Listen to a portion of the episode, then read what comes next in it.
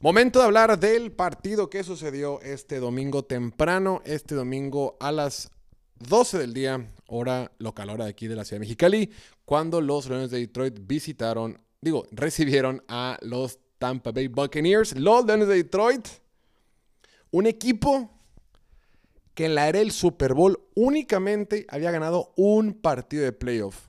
El equipo más perdedor de toda la NFL. Y esto no lo digo en forma de, eh, con una connotación negativa, lo digo porque es la realidad. Un equipo acostumbrado a fracasos, un equipo acostumbrado a malas temporadas, un equipo acostumbrado a las derrotas.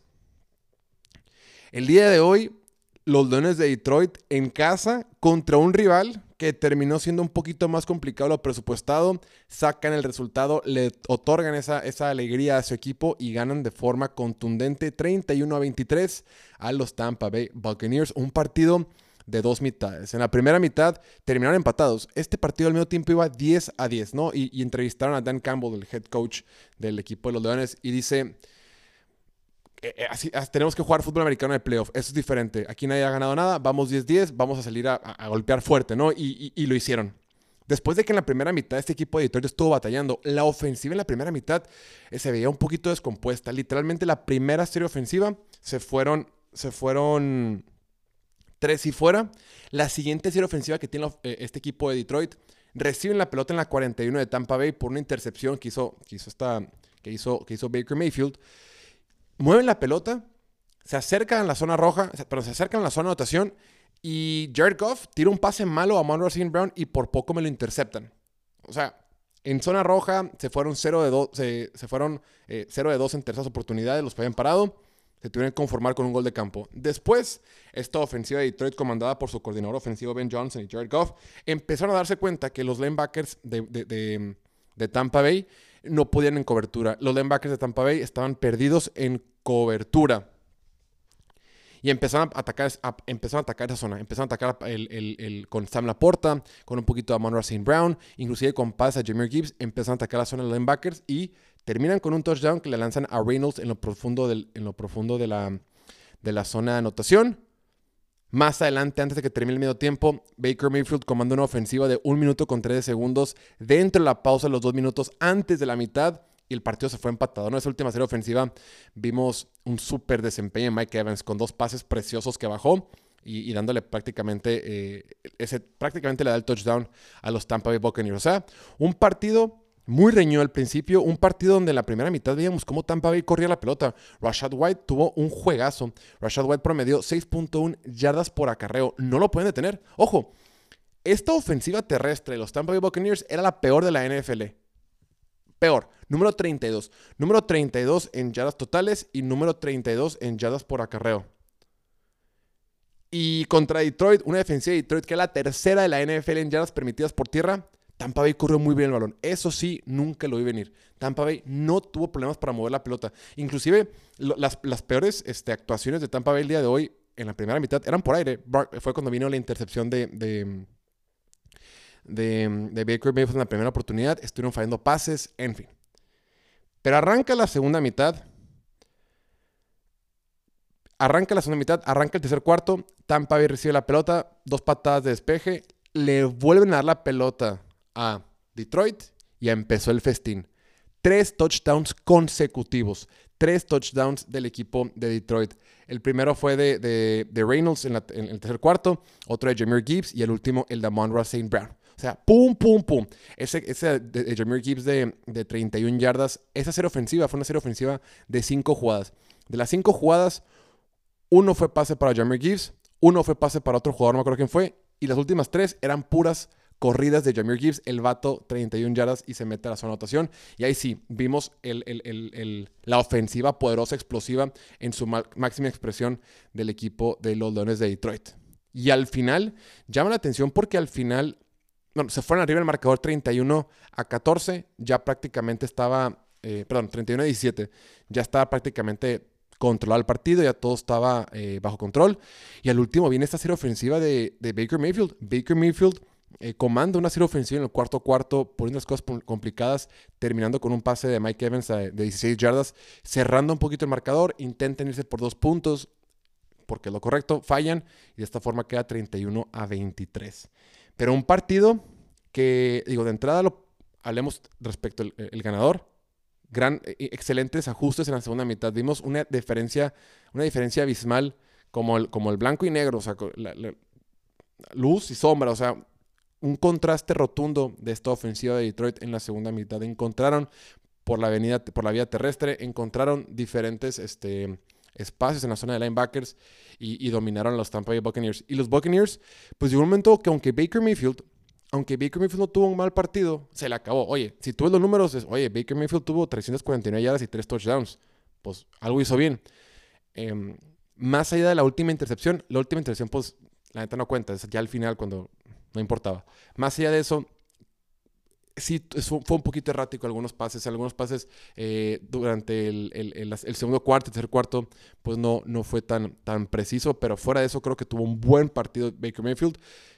Eh, viene de tener su mejor temporada como profesional. El año que tuvo con esos Buccaneers le fue de maravilla. El vato eh, ya aseguró una extensión de contrato o al menos hizo mucho dinero por el desempeño que tuvo este año. Este año nomás le pagaron 4 millones de dólares. Em, estás hablando de que hay Corax en la NFL como, como Daniel Jones que les pagan 40. Daniel Jones de los, de los Gigantes de Nueva York. Entonces, con el trabajo que hizo Baker Mayfield este año, se ganó un contrato, se ganó muchísimos dólares para los siguientes años. Ahora, del lado de Detroit, antes de elogiar a Dan Campbell por, por todo lo que ha logrado, el ojo porque por poco la riegan, ¿eh? Iban 31-23 arriba del marcador. Tenían todo para cerrar el partido. Y esta agresividad que caracteriza tanto a Dan Campbell, por poco les termina saliendo el tiro por la culata. Porque eh, intentan lanzar pases para hacer. Por ejemplo, contra, contra los Rams, la forma en que liquidan el partido es con un pase. Un pase, primero y 10, y se cierra y se cierra el marcador. En esta ocasión intentan lanzar un pase, fue incompleto y le regresan la pelota a los Tampa Bay Buccaneers. Claro, digo, Detroit iba arriba por 8 puntos, en el peor de los casos te iban a empatar. Em, las probabilidades están de tu lado, pero el, reloj de juego, el, perdón, el manejo de juego, no sé si fue lo adecuado. Creo que a veces, aunque Dan Campbell por lo general toma buenas decisiones y por lo general es muy inteligente con el tema del manejo del partido, con el fútbol situacional, creo pues que obviamente, hijo, esa, esa agresividad, yo sé que lo tienes que hacer. Yo sé por toda la historia y por todo el bagaje que llevan los Lions que tienes que hacer cosas distintas, pero por poco se le hace que les, se les, complique. A final de cuentas sacaron el resultado y todo bien. Ahora sí, Dan Campbell y Brad Johnson, Brad Johnson, Brad Holmes, el gerente general de los Lions de Detroit, llegaron en el 2021 con la promesa de que iban a cambiar las cosas, de que iban a cambiar la cultura en este equipo. 2021 tiene una temporada con marca perdedora. Arrancaron, creo que esa temporada con marca de 1-7, una cosa así. Horrible. 2022 arrancan muy mal también, pero cierran muy cabrón. Y se quedaron a medio partido, o a un medio partido de meterse a los playoffs. Pero vino el cambio este abismal. Y esta temporada, o sea, un, proyecto de veras, un proyecto de paciencia, un proyecto eh, reestructurando un equipo, una franquicia como tal, por fin rinde frutos y ahora, después de tres años, con esta nueva directiva, con esta nueva gerencia, con este nuevo mandato, con este nuevo coach, con este nuevo quarterback, los Lions de Detroit por segunda vez en su historia han llegado a la final de conferencia nacional y con la oportunidad de jugar su primer Super Bowl en la historia del equipo. Wow. Wow. El, el, el trabajo también, por ejemplo, o sea, mucho mérito a Jared Goff, mucho mérito al cocheo, mucho mérito al, coordinador ofensivo Ben Johnson, pero mucho mérito al gerente general Brad Holmes por el, por el, por el draft, güey. Yo aquí fui de los principales críticos de que hayan tomado a Jameer Gibbs en la primera ronda. Em, de que hayan tomado a, a, a, Jack Campbell en la primera, en la primera ronda. Pero el, trabajo, el, resto de las elecciones de draft han sido espectaculares. Lo que hicieron con Brian Branch, el tema de Sam Laporta, el mismo caso de Jameer Gibbs, ha sido espectacular. O sea, es un trabajo a la gente que entra en agencia libre, el haber tomado a Penny Sewell en lugar de, en lugar de ir por un receptor. O sea, todo lo que hicieron en su momento ha funcionado. Hoy son de los cuatro mejores equipos de toda la liga. Hoy obtienen el resultado frente a los Tampa Bay Buccaneers y tienen una ciudad, un pueblo enamorado de ellos y, que, que, pues ya se ven en el, en el Super Bowl. Sí me preocupó un poquito que la, que la defensiva terrestre de los Lions se vulnerable. Me, preocupa, me preocupa un poquito porque si, si Tampa Bay te puede correr el balón, pues cualquier equipo te puede correr el balón, sobre todo los 49ers, que los 49ers pues sabemos de lo que son capaces de hacer por, por tierra. Ahora este equipo de Detroit le tocará ir de visita al Levi Stadium para enfrentarse a Brock Purdy y este equipo de San Francisco. Va a ser un partido durísimo, va a ser un partido muy divertido, va a ser un partido que ya quiero ver. Pero bueno, se lo merecen. Justos, justos finalistas de conferencia estos de Detroit. Y del otro lado, Tampa Bay. Pues Tampa Bay, la verdad es que, oye, llegó un punto en el partido que Tampa Bay iba.